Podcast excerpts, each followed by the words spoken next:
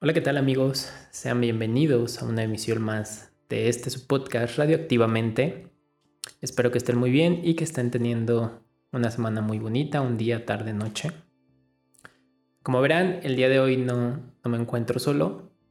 Me encuentro con Jonathan, quien ya ha estado en, en ocasiones anteriores como invitado aquí en, en este su espacio. Sin embargo, el día de hoy no viene como invitado, sino que ha venido para quedarse y justamente vamos a permitir que Jonathan se presente. Jonathan, ¿cómo estás? Muy bien, gracias Pedro. ¿Tú qué tal? Sí, eh, gracias por la invitación al podcast a ser parte de esto, que desde que sé que haces esto me encantó. Y siempre fue muy grato ser tu invitado, pero ahora eh, toca colaborar, ¿no? Y muy feliz de eso. Sí, que justamente, como lo, menciona Jonathan, eh, compartimos una idea similar en cuanto a la idea del, programa como tal, platicándolo, decidimos que era mejor hacer esta colaboración y trabajar el proyecto juntos. Creo que por diversos motivos. De entrada, creo que es más agradable cuando haces algo con alguien que comparte un, interés. Y también hasta cierto punto más sencillo. No sé si, si lo veas así porque... y divertido diría yo, porque de pronto justo platicamos de esta parte de la ciencia, e-, es, difícil a veces entablar una conversación con alguien o, decir, ah, mira, tengo ganas de hacer esto.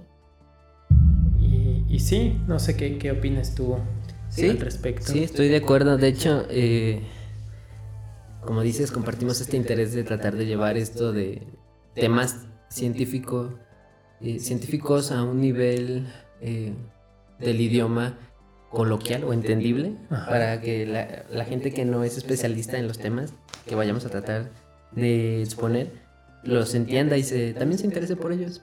Sí, que justamente pues esperamos realmente que los, los temas que abordemos en el, en el programa sean de su interés, que los disfruten, pero sobre todo que aprendan y que se motiven a seguir buscando información sobre este tipo de contenidos. Y pues bueno, saber que ya vamos a estar aquí, vamos a intentarlo hacer de manera semanal, eh, dependiendo de las cuestiones de tiempo, porque justamente ahorita vamos a hablar de, esas cuestiones de lo que implica lo, que estamos haciendo. Pero sí tratar de, de ser constantes, y esto lo digo a nivel personal, mi idea siempre ha intentado o nunca ha sido dejar abandonado el proyecto de tanto de Random Podcast como de Radioactivamente ahora. Pero inevitablemente hay situaciones que te imposibilitan, sobre todo por esa cuestión del tiempo.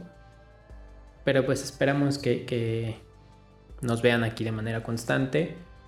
Y pues justamente vamos a dar inicio con este primer episodio trabajando juntos. ¿Y de qué vamos a platicar, Jonathan? El tema que discutimos y que parece un buen tópico para empezar este, estos podcasts es básicamente cómo es, cómo se desarrolla la vida de alguien que está aprendiendo a hacer investigación de índole científica. Sí, sí, tú actualmente estás en, un doctorado en ciencias, que lo platicamos la vez pasada que, viniste al, al programa. No sé si quieras profundizar un poco más o, comenzar contándonos un poco más de, tu experiencia.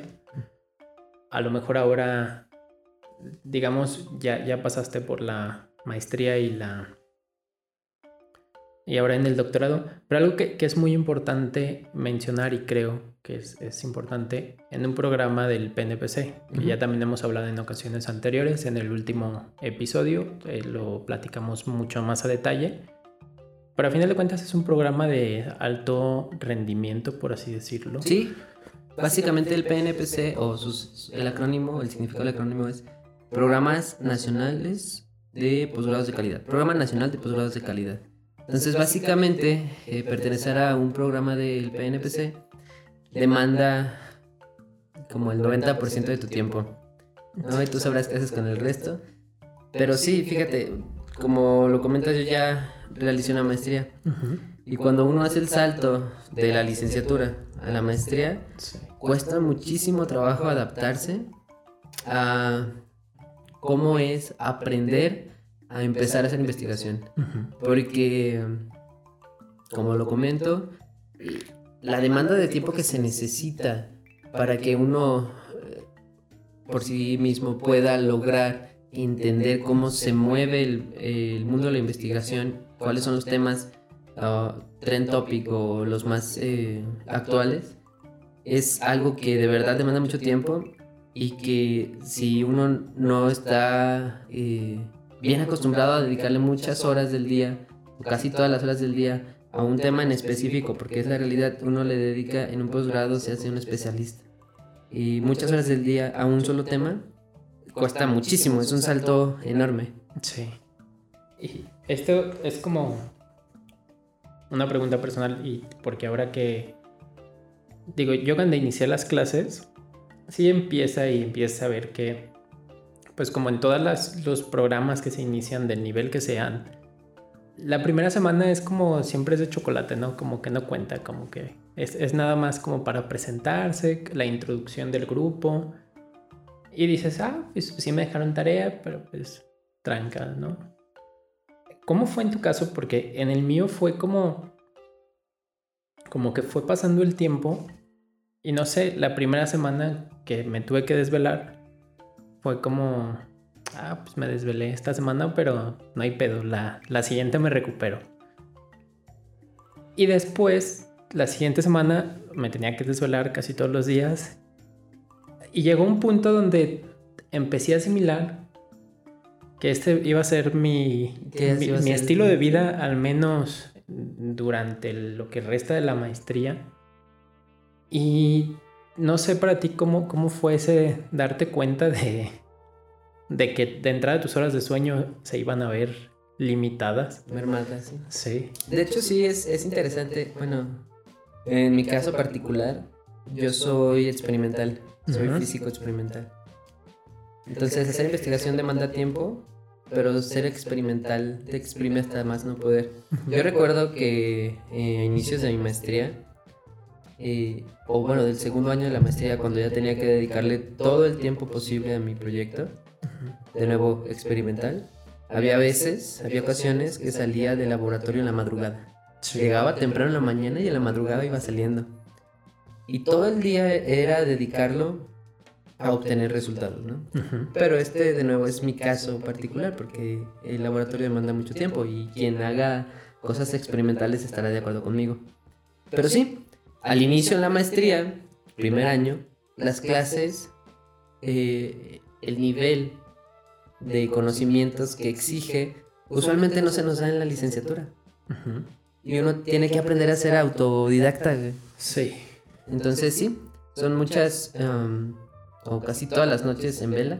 Sí. Tratando de entender qué estamos haciendo con nuestra vida. Y el entendimiento este se da a través de entender lo que nos quieren transmitir en conocimiento en las clases, ¿no? Y sí estoy de acuerdo contigo. Desvelarse o, bueno, dormir esta tarde es el estilo de vida que uno lleva en un posgrado y de hecho por eso nos volvemos adictos al café. Sí. Sí, y, bueno, de entrada creo que tocas un punto importante que al menos en, en mi caso en concreto, fíjate que antes de entrar a, la maestría como tal, tuve la oportunidad de trabajar con dos muy buenos amigos y maestros en la universidad que si nos están escuchando, que sé que de pronto nos escuchan, les mando un, abrazo al doctor Efraín Delgado y al doctor Miguel, al Efra y al Mike. Que fíjate que con ellos yo en la... Desde que estaba en la universidad tuve la oportunidad de participar en el club de investigación.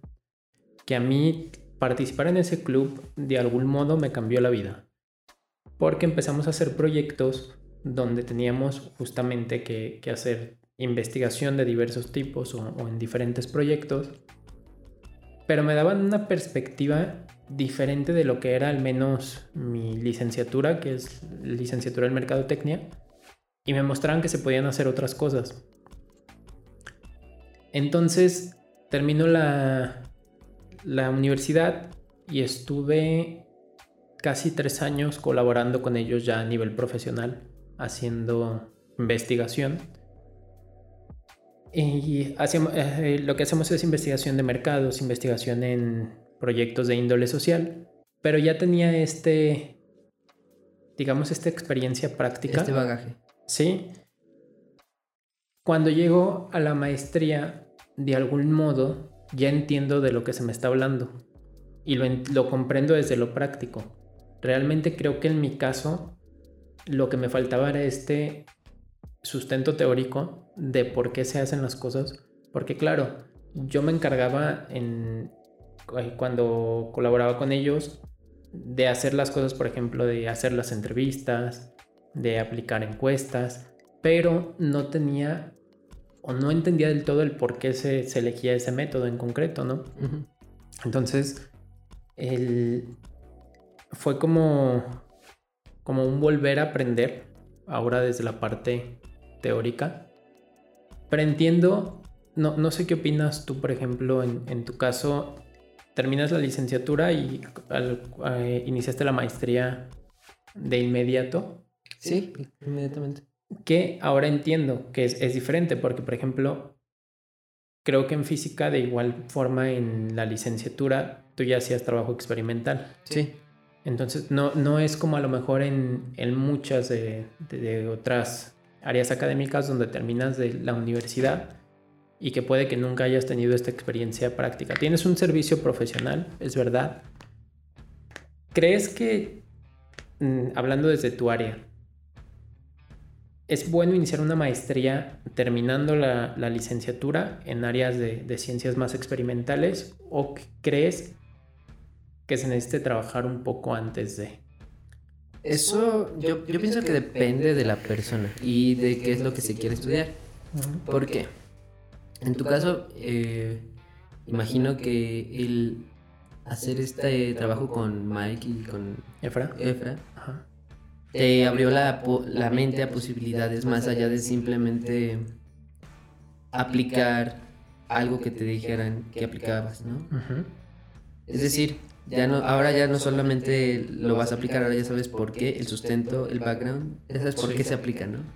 En el caso de ciencias, voy a hablar de los casos de compañeros, ¿no? De las experiencias de mis amigos. Allí en donde yo estudié, yo soy ingeniero en física, también hay ingenieros químicos. Y al menos el primer año el tronco común es el mismo, ¿no? Sin embargo, a lo largo de la carrera, uno va decidiendo, o, o no decidiendo, va captando lo que va aprendiendo y decide si la parte de la academia es para él, o en mi caso era para mí, o si de plano no. Entonces, hay maestrías eh, de cualquier tipo, ¿no? Yo pienso que si la academia era para ti, una maestría en ciencias funcionaba bastante bien. Si no, una maestría en, no sé, en algo aplicado a la industria sería mejor. Sin embargo, si vas a hacer una maestría con cosas relacionadas a la industria, tal vez allí sí te conviene trabajar primero. Cuando en el caso de la maestría en ciencias, tal vez no, porque uno pierde esta capacidad de retención en las cosas que viste en la licenciatura y que te van a servir todavía en la maestría. Entonces, en mi caso específico, fue mejor hacerlo de inmediato por dos cosas, ¿no? Este, la pérdida, ah, o perdón, eh, aprovechar el tiempo en el estudio y llegar a la parte académica que me interesaba y no soltar lo que ya traía eh, de conocimiento de la licenciatura. Entonces sí, depende de la persona, de lo que la persona quiera para él, ¿no? Yo pienso que allí está la respuesta. Sí, y justo creo que este punto que, que mencionas también es importante, porque igual a mí me pasó digo, estudié la licenciatura en mercadotecnia y, y pues es común que como mercadólogo trabajes en el área de mercadotecnia de alguna empresa o en el área administrativa. Pero a nivel personal, fíjate que nunca me he visto en, un trabajo de oficina tradicional o, lo que se conoce como un trabajo de oficina. Yo en lo personal tuve la oportunidad y ha sido el único trabajo de ese estilo que, que he tenido y ya lo he comentado la gente que nos lleve siguiendo en el canal. Tuve la oportunidad de trabajar en Telcel como, como asesor telefónico de los que están ahí y te atienden. Creo que fue un trabajo que me dio mucha experiencia en, en muchas cosas, pero también fue lo que a mí me hizo decir, esto no, no es para mí. Cuando he estado o en, la oportunidad que he tenido de hacer investigación en el área social, implica tener que estar con gente, con gente que no conoces de entrada, tener que conocer nuevas perspectivas, nuevos panoramas, nuevas formas de ver la vida de alguien totalmente ajeno a ti en diferentes contextos. Y de algún modo, esta a lo mejor es una opinión muy romántica, me sentía libre, que a pesar de que sí te implica entregas, todo lo que implica un trabajo. Las responsabilidades. Pero el hecho de no estar en un único lugar me daba esa libertad y me hacía sentir menos cansado. Y que digo, menos cansado porque también es verdad que implica, como la investigación como tal, implica eh, un mayor esfuerzo. Pero, pero te digo, a mí en lo personal justo fue, fue eso lo que me hizo decir, ¿sabes qué? El área eh, de trabajo de oficina no es mi hit. Entonces también decidirme más por esta parte académica. Y creo que también volvemos al tema. Porque lo común, y es lo que decía, ¿no? Lo común es que cuando tú terminas tu licenciatura, pues consigas trabajo en una empresa, porque es el modelo tradicional de la sociedad. El, ¿Cómo percibes tú la, el gusto por la investigación? Porque es, también es cierto que no es tan atractiva como, como otras áreas. A lo mejor como en el caso de Merca, te puedes ir a trabajar a una compañía que haga publicidad y trabajas mucho la parte creativa y suena bien bonito, a que te digan, ¿sabes qué, güey? Pues tienes que estar leyendo un chingo y entonces no sé si, si por ejemplo en el área de, de, física se dé algo similar. Sí, claro, digo, eh, volviendo a esto de la industria. Bueno, primero este, me gustaría platicar, o bueno, comentar que eh, es cierto, no todos hacemos, o o no es para todos hacer ciencia, así como no es para todos hacer trabajos de oficina, ¿no? Eso ya cada quien lo decide por convicción. Y no tiene nada de malo, ¿no? Digo, si uno es pleno y con lo que hace, llámese el trabajo que haga, es suficiente, ¿no? Pero respondiendo a tu pregunta y va unado a esto, es, se trata de la convicción que tengamos como ser humano de hacer lo que queremos y creemos que necesitamos hacer para dejar una eh, huella en, eh, pues en el planeta. Porque si bien es cierto en la parte de física, como ingeniero físico, te dan las herramientas para ir a la industria y resolver problemas. Que tal vez no la mayoría de los ingenieros puede resolver, por el tipo de conocimiento que adquieres en una licenciatura de ingeniería en física. ¿no? A ver, pero aquí esta es una duda que me surge. Yo no sé de qué trabaja un ingeniero físico. O sea, si me dices un ingeniero civil, ah, un ingeniero industrial, lo sabes. un ingeniero químico también hay así de. Sí. Pues un ingeniero, tengo eh, conocidos ingenieros físicos que trabajan desarrollando turbinas, por ejemplo. ¿Por qué? Porque está toda la parte de fluidic, porque el viento es un fluido, ¿no? Eh, trabajan eh, desarrollando modelos de estas turbinas en compañías de aviones, por ejemplo. ¿no? Es algo que tal vez no sea tan sencillo de hacer o de realizar para un ingeniero industrial. También se diseñan procesos. Eh, por ejemplo, conozco gente que, que, trabaja en empresas de electrobombas sumergibles que eficientan la transformación de campos eléctricos a movimiento mecánico, cosas así. Ese son el tipo de trabajos que puede tener un ingeniero industrial en la... Perdón, un ingeniero físico en la industria. ¿Sí? Muy bien.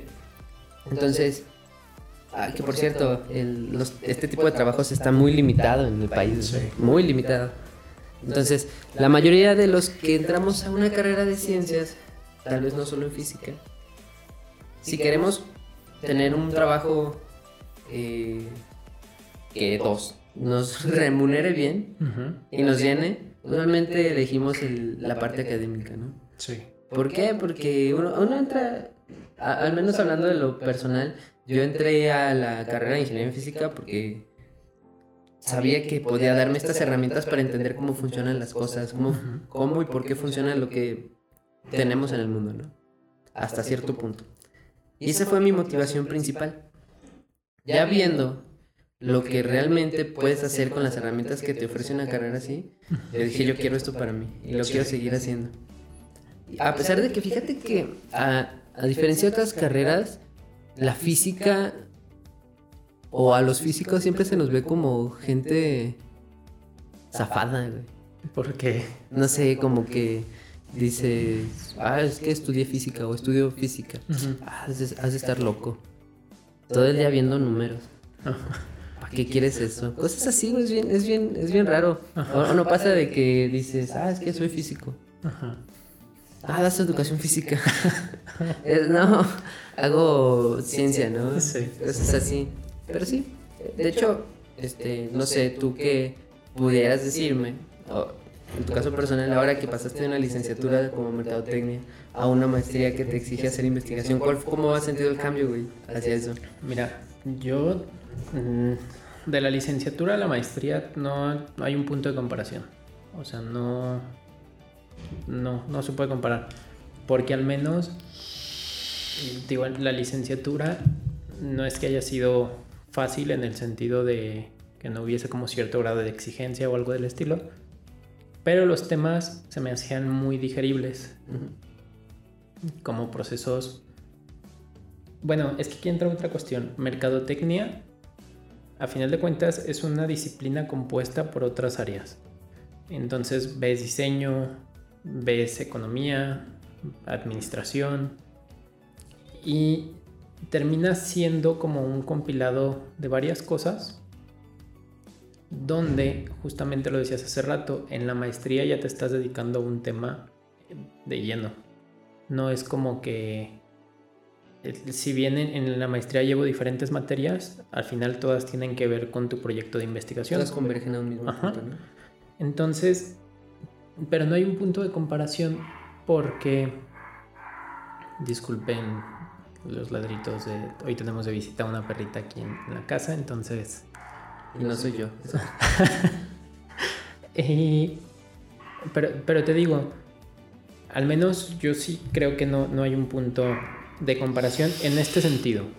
Porque también, al menos en la licenciatura nunca vimos dentro de las clases la investigación a, este grado de profundización. Porque es verdad, por ejemplo, y es lo que mencionaba, a mí Mike, mi, maestro, me dio clases de investigación y con él me gustó mucho la investigación, pero, por ejemplo, aplicas la... Esto pasa mucho en, en la investigación social y más como alumno en esa etapa. Si te dejan hacer una entrevista y te dejan entrevistar a 20 personas, pues tú como estudiante aplicas la de, hola, yo me llamo Juan. Hola. Sí, Entonces dices, güey, obviamente tu profesor se da cuenta de que estás fingiendo la voz. Falseo de datos. sí.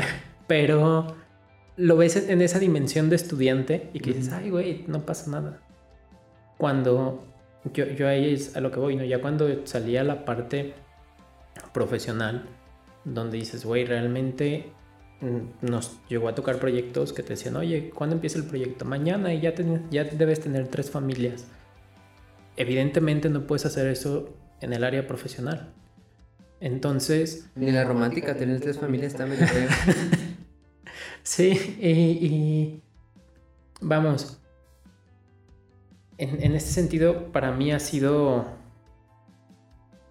mm, no sé cómo describirlo, porque si bien ha sido cansado, también ha sido algo que, que disfruto, porque al final de cuentas es algo que me gusta, Mm, pero creo que no, a lo mejor también tiene que ver eso, si estuviese en una maestría de profesionalización que tuviese que ver con merca, lo que mencionabas, ¿no? No sentiría tanta diferencia.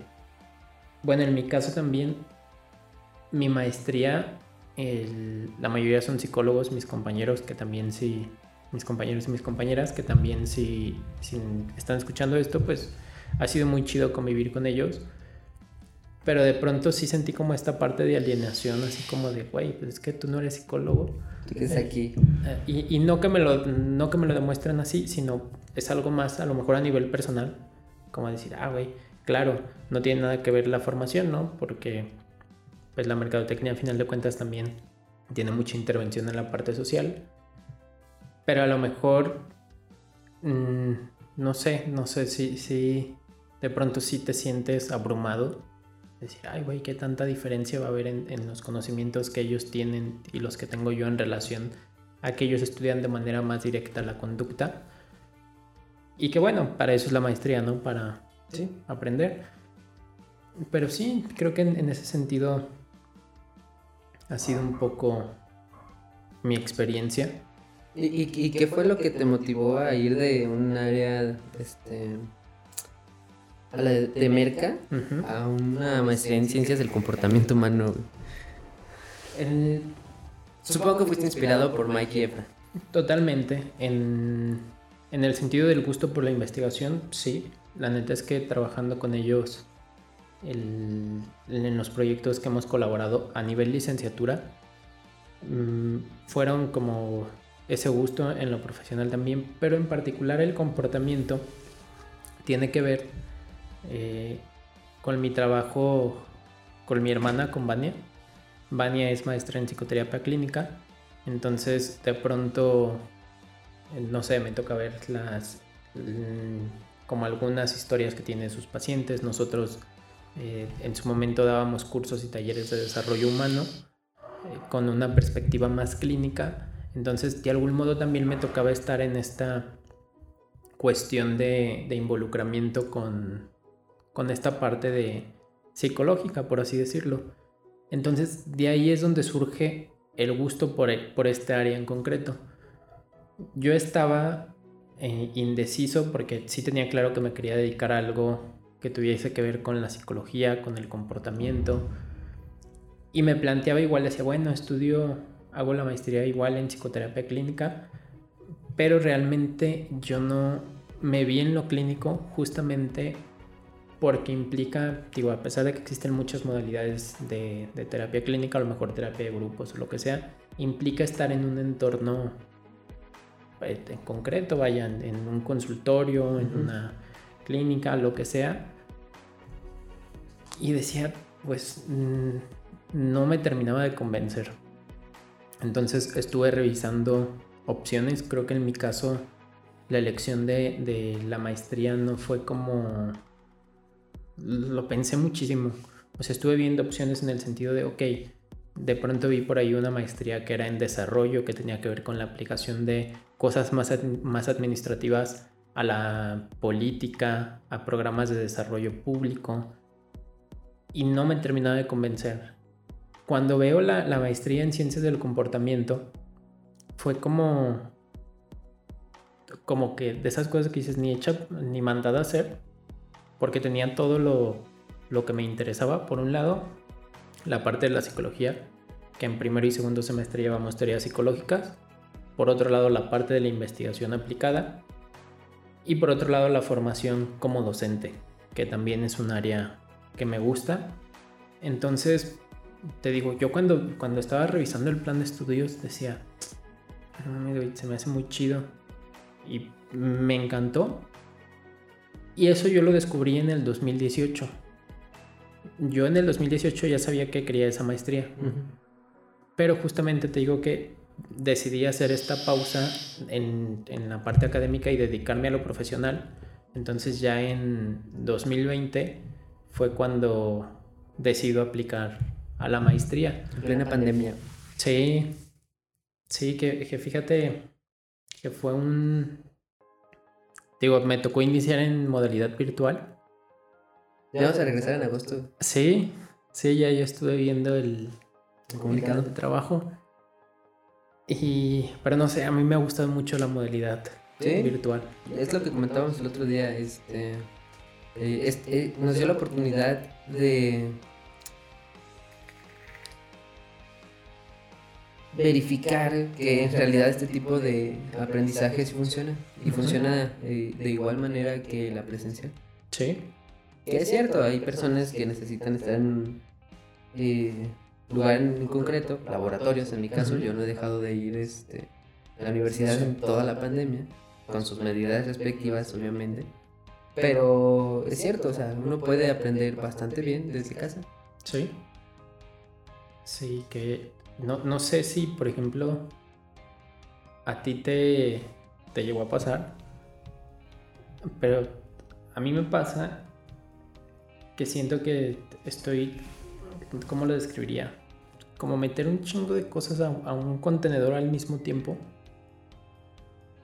Siento que, al menos en, la cuestión teórica, he aprendido, no sé, no sé, mm, muchísimo, muchísimas cosas nuevas. Y como que de pronto a nivel personal me siento así como como que me cuesta estructurar la, la, información, como que digo, ok, ya aprendí esto de acá, ya aprendí esto de acá. ¿Cómo irla organizando toda esa información? Porque al final de cuentas está en bruto, por así decirlo. No sé si te ha pasado y cómo sí, haces sí, ese... Sí, pasa. De hecho, este, creo que sé a lo que te refieres. Y uno empieza a darle sentido a estas cosas que sabe cuando lo empieza a aplicar. Cuando te, enfrentas a un problema que tienes que resolver, dices, ah, pues esto lo voy a utilizar en combinación con esto otro que sé y vamos a ver si funciona. Y cuando funciona y ves que todo lo que aprendiste tiene aplicabilidad y resuelve problemas, dices, wow. Sí. ¿Cómo es que yo porque no me, no, no me dejarás mentir, uno empieza y dice, bueno, voy a hacer, o al menos voy a tratar de hacer investigación. Pero cuando ves que realmente todo lo que aprendiste, que si lo sabes enfocar, funciona para generar conocimiento, es algo bien chido, güey. Entonces sí, sí, obviamente creo que a todos nos ha pasado. Tenemos un montón de información y no ha llegado el momento todavía de utilizarla y no, no sabemos qué hacer con toda. Pero digo, cuando llegue el momento de resolver un, un problema que, que, requiera estos conocimientos, te vas a sentir eh, con gran satisfacción y vas a saber que todo lo que aprendiste puede tener una dirección bien encaminada. Sí, sí, neta. Y, y, sobre todo eso me pasa con áreas en las que de plano no, no sé, por ejemplo, ahora la, cuestión cuantitativa para mí ha sido como, porque al final yo me formé mucho en la parte cualitativa y ahora lo cuanti ha venido a ser para mí como, no sé, como, como, sí me abrió una nueva perspectiva totalmente. A, lo mejor sería bueno que para los que nos escuchan les des como el contexto de qué es lo cuantitativo y lo cualitativo, porque... Sí, en la investigación existen, digamos, dos corrientes principales. Una es la investigación cualitativa y otra es la investigación cuantitativa. La investigación cualitativa, como el nombre lo indica, tiene que ver con las cualidades o cosas que no se pueden medir numéricamente. ¿Qué se puede medir de manera cualitativa? Tu gusto por algo, no sé, a mí me gustan mucho las paletas o el sabor de algo, como, como lo pones en, en números, resulta difícil, ¿no? Existen formas de, investigación o técnicas de investigación que, te llevan a obtener esos resultados. A lo mejor platicar con la gente.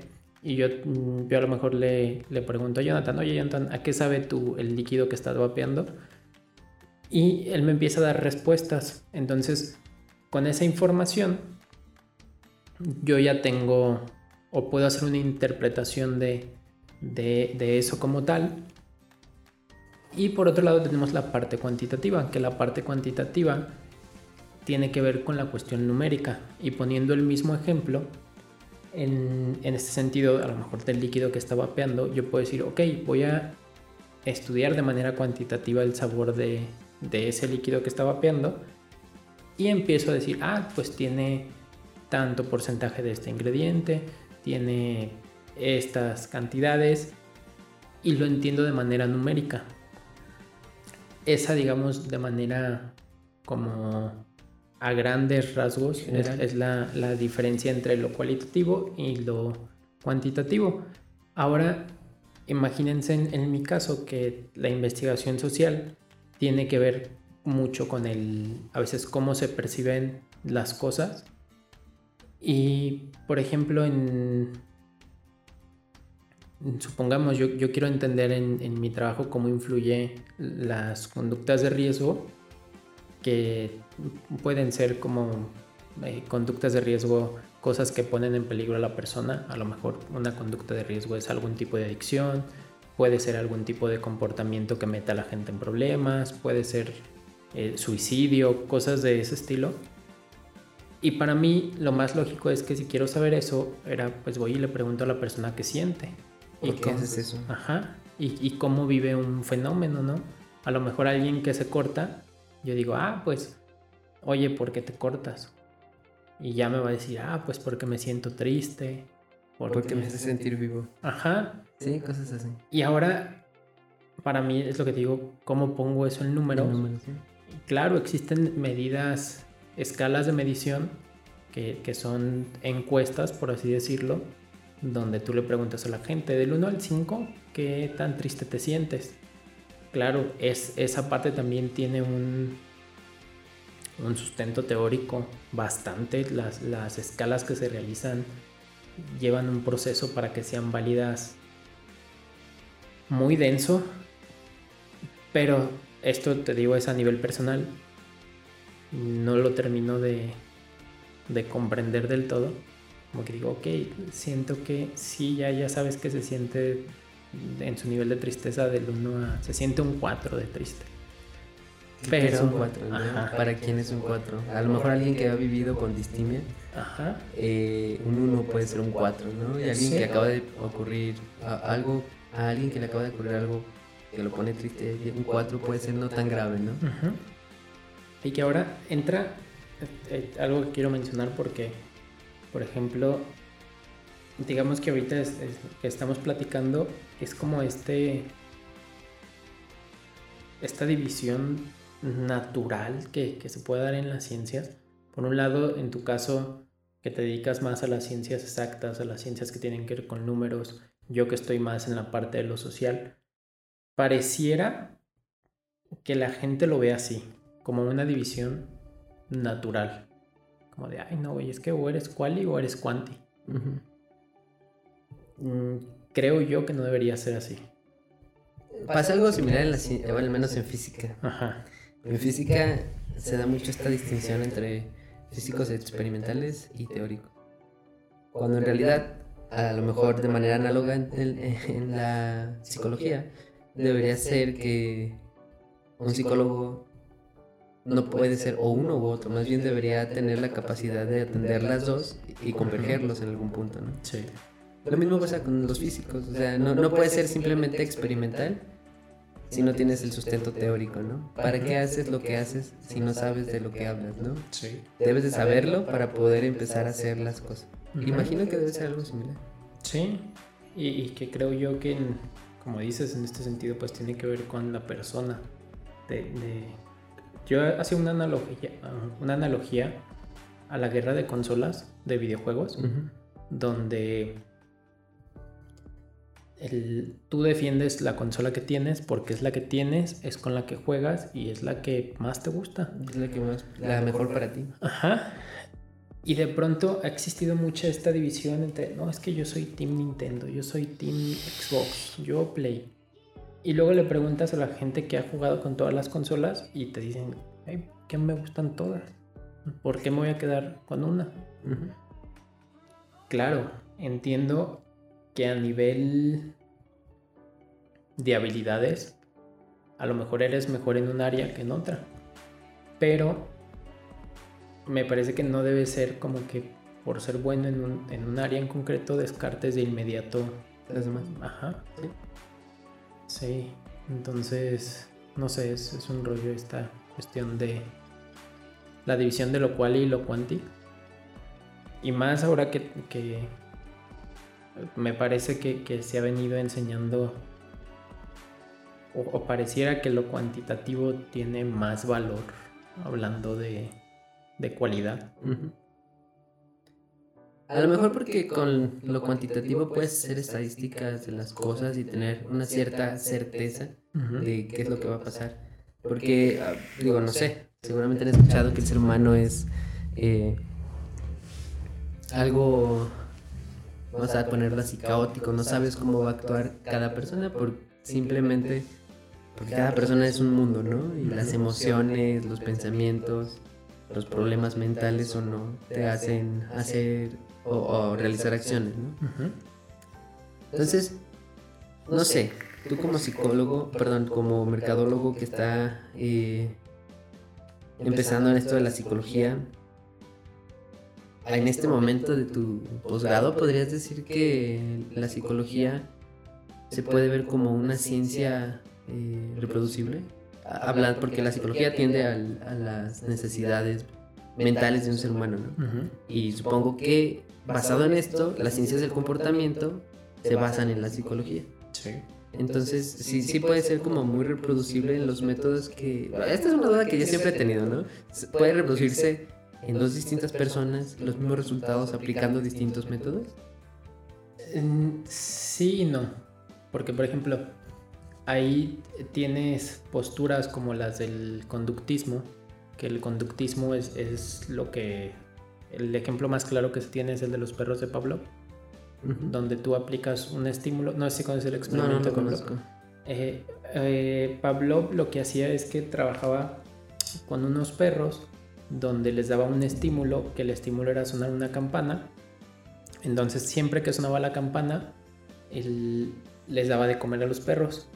Entonces los perros llegó a un punto donde aprendieron que al escuchar la campana su sistema digestivo se le conoce como la salivación, pero realmente lo que hizo fue, fue de algún modo exponer el, sistema digestivo de los perros. A un sonido. No, más que un sonido, exponerlo para poderlo observar. Entonces, y bueno, dicen que, la idea le, surge de una vez que, que, un vato le dispararon y se le quedó el hoyo. Este, y él dijo, ah, no mames, puedo ver lo que hay dentro. Entonces se le ocurrió cómo configurar la exposición del sistema digestivo y verlo para poder estudiarlo de manera directa y empezó a ver, te digo, muchas veces se habla de la salivación, pero también tenía que ver con los jugos gástricos. Empezaba el, sistema digestivo a trabajar siempre que sonaba en la campana. Entonces a esto se le llama condicionamiento. Los, los perros en ese momento estaban condicionados y aprendían un patrón de comportamiento. Entonces, a final de cuentas, para la, psicología, uno de sus objetivos, dependiendo de la postura, pero casi siempre ha sido predecir y controlar el comportamiento de las personas. Entonces, ahí si, si es reproducible, sí, porque a final de cuentas la mayoría de las personas tienden a actuar de maneras muy similares. Desde la postura que quieras eh, abordarlo. A lo mejor, por ejemplo, en el psicoanálisis, que es algo más que tiene que ver con el inconsciente. Y, pero también las personas tenían ciertos comportamientos. Entonces, de algún modo, si el ser humano es muy impredecible, pero también es muy predecible. No sé si... sí, sí, me quedó claro, pero ahora me surge otra duda. ¿Es predecible a nivel individual o a nivel grupal?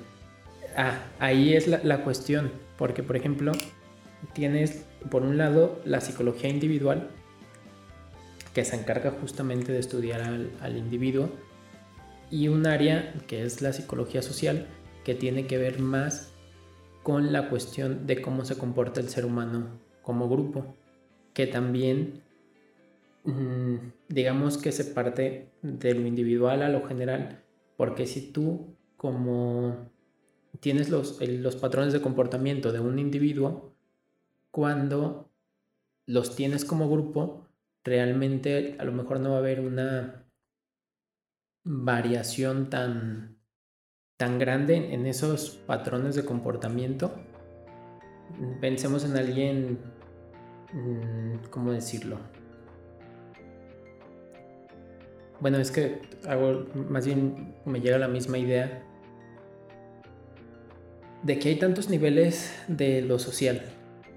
Porque a final de cuentas, el ser humano sí partes de lo individual, pero luego estás dentro de tu contexto, por ejemplo, familiar, luego de tu contexto académico, luego de tu contexto local, nacional.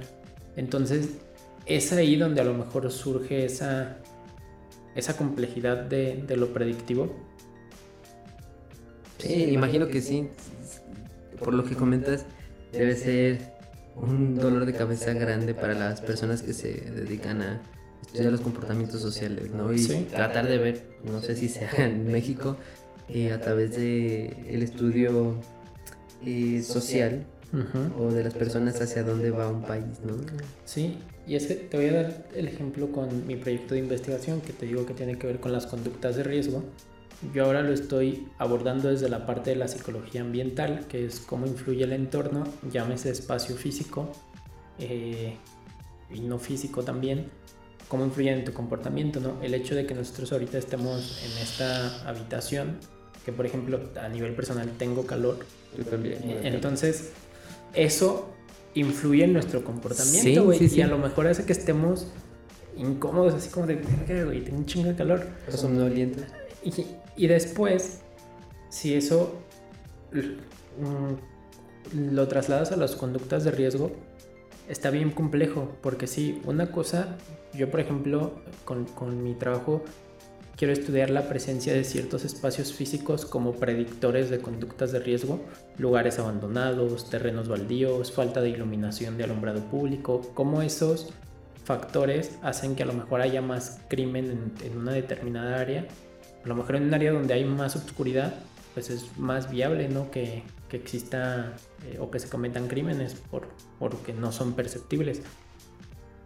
Pero después si lo piensas, con que dices, bueno, yo estoy estudiando el, el entorno físico, pero a lo mejor puede haber un área donde se da esa, esa misma característica, pero resulta que en esa área la gente que vive ahí presenta un mayor nivel socioeconómico, presenta mayores niveles educativos y varía tanto que dices, güey, es, es, sí, sí es complejo. Sí. Bueno, digo, en lo que llevamos de plática, creo que nos hemos centrado solo en psicología y en física, ¿no? Sí. imagino que el espacio va a estar abierto por si alguien que nos escucha quiera venir platicar de sus áreas en específico. Sí, que totalmente. Digo, prometo que al menos preguntas interesantes les vamos a saber hacer. Sí, que digo, ahora pues estamos tú y yo, ¿no?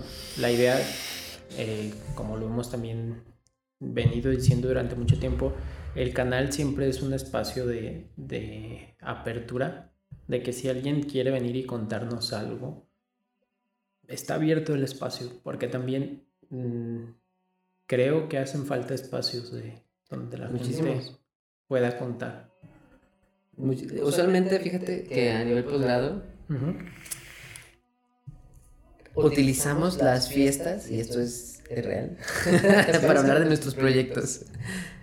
Con cheve en mano y lo que quieras, pero es como deberíamos estar aquí simplemente para divertirnos y estamos hablando de lo que hacemos. Sí. Tal vez a lo mejor es por la falta de apertura de este tipo de espacios. Sí, Sí, y también, vaya, a lo mejor ahorita no sé quiénes nos estén escuchando, que cuéntenos también, porque a lo mejor nosotros ahorita lo estamos, nuestra idea es que lo entienda la mayor parte de la gente posible. Díganos si a lo mejor, como estuvimos platicando ahorita, fue fácil de comprender, eh, fue complicado, porque la idea es que esto, si tú que nos estás escuchando, a lo mejor no sabías, que lo entiendas y que digas, ah, güey, pues está chido o no está chido, no me gustó.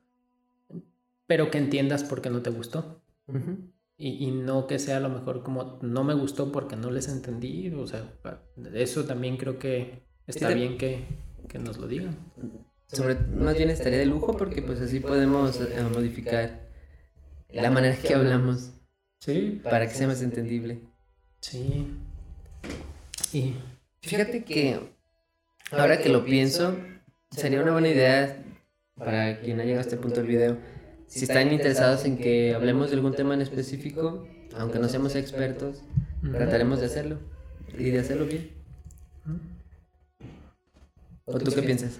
Sí, yo también creo que eso también está bien porque también si hablamos de un tema en concreto, mm, digo, te permite centrarte en eso. Volvemos al tema de, la especialización, ¿no?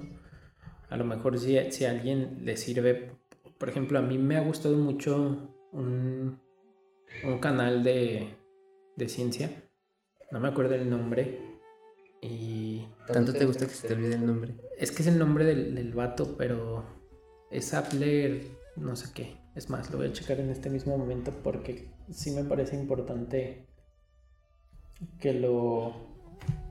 O sea, compartirles esto, pero les voy a decir por qué me gusta.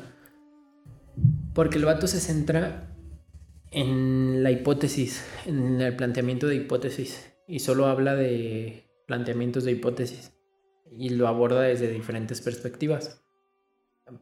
Y se me hace chido porque justo en, en un momento estaba buscando como una postura muy concreta y que no, no la entendía porque hablaban todos los... La, la, información que revisaba era muy especializada. Y decía... Muy técnica. Ajá, sí, muy, muy técnica. Y este vato fue como... Lo puso en un contexto coloquial y dijiste, ah, sí, sí, lo dijeron. Sí, entonces, vaya, aunque tengo que llegar a dominar esa postura con esos tecnicismos, a nivel de introducción fue muy se llama Bradley Alger. Así está en YouTube. Es un señor ya grande como de... Bradley, si nos estás viendo, suscríbete. Sí, díselo en inglés. Habla inglés. Que se lo diga en inglés. Bradley, if you are seeing this, please subscribe. Sí, ojalá que, que por ejemplo, ese vato nos llegue a escuchar, estaría... Estaría bien chido. Que, no creo, si habla en inglés, obviamente. español. Sí. Y luego hacemos Spanish English. O tal vez lo chido sería que pudiera venir alguien así y decir, y te digo, esto es a gusto personal, ¿eh? a mí me ha gustado cómo ese vato aborda los temas y estaría chido que viniera a platicarnos, le hacemos la entrevista en inglés, lo que sea, pero justamente es eso, que, que si alguien quiere venir aquí, está abierto a, a eso y, y, poder hablar, o ya sea de que nos digan de algo en concreto o de lo que a nosotros se nos ocurra, porque también por ejemplo, esta charla fue así. Sí. O sea, no, no, no tuvimos un guion como de decir, ay, sí dijimos, ah, pues vamos a hablar de nuestra experiencia en el posgrado y ya fue, fue todo. Pero ahí se ha ido ramificando a cualquier lugar, ¿no? Sí, no sé, Jonathan, si tengas algo más que agregar en este primer episodio. Pues sí, gracias por invitarme, estoy muy contento de estar aquí. Y de verdad, si alguien nos ve y está interesado en venir y platicar, lo hacemos. Sea del tema que sea, no sean ciencias exactas, no sea investigación. Es más, si tienes un proyecto social en tu colonia, del tipo que sea, de baile, y lo quieres platicar, adelante. Sí, y, y, pues también gracias a ti por, por estar aquí. La neta es que me da mucho gusto que compartamos este espacio. Y pues lo mismo, también muchas gracias a la gente que, que nos escucha y, y, que sigue ahí, en, digo, que sigue aquí en el canal, que te digo, aunque a veces eh, por un motivo u otro no, no, he tenido la oportunidad y espero que tengamos esa oportunidad de, de, mantener la constancia. Pero pues que sigan escuchándonos, neta, muchísimas gracias por eso y pues esperamos que sigan disfrutando. Sí, recordando a un, un, caído, un soldado caído, un corazón. sí. Y pues bueno, muchas gracias por, por escucharnos. Eh, recuerden suscribirse al canal, recuerden seguirnos en redes. Eh, ¿Cuál es tu Instagram, Jonathan? ¿O, o en alguna red social donde... Sí, en Facebook me encuentran como Jonathan Álvarez. Ajá. en Instagram no recuerdo si es Jonsi-Physics. Ajá. Es J-O-N-S-Y-P-H-Y-S-I-C-S. Ah, mira, si se deletrea. Y si no, este, por ahí estaré compartiendo también la liga del canal con este video y... Sí, y también va a estar aquí abajo el link de, de tus redes, por si alguien tiene alguna duda en concreto, mejor díganosla y con gusto les, les ayudamos. Y e igual a mí pueden seguirme como arroba jets doble guion bajo. Y pues muchas gracias. Gracias.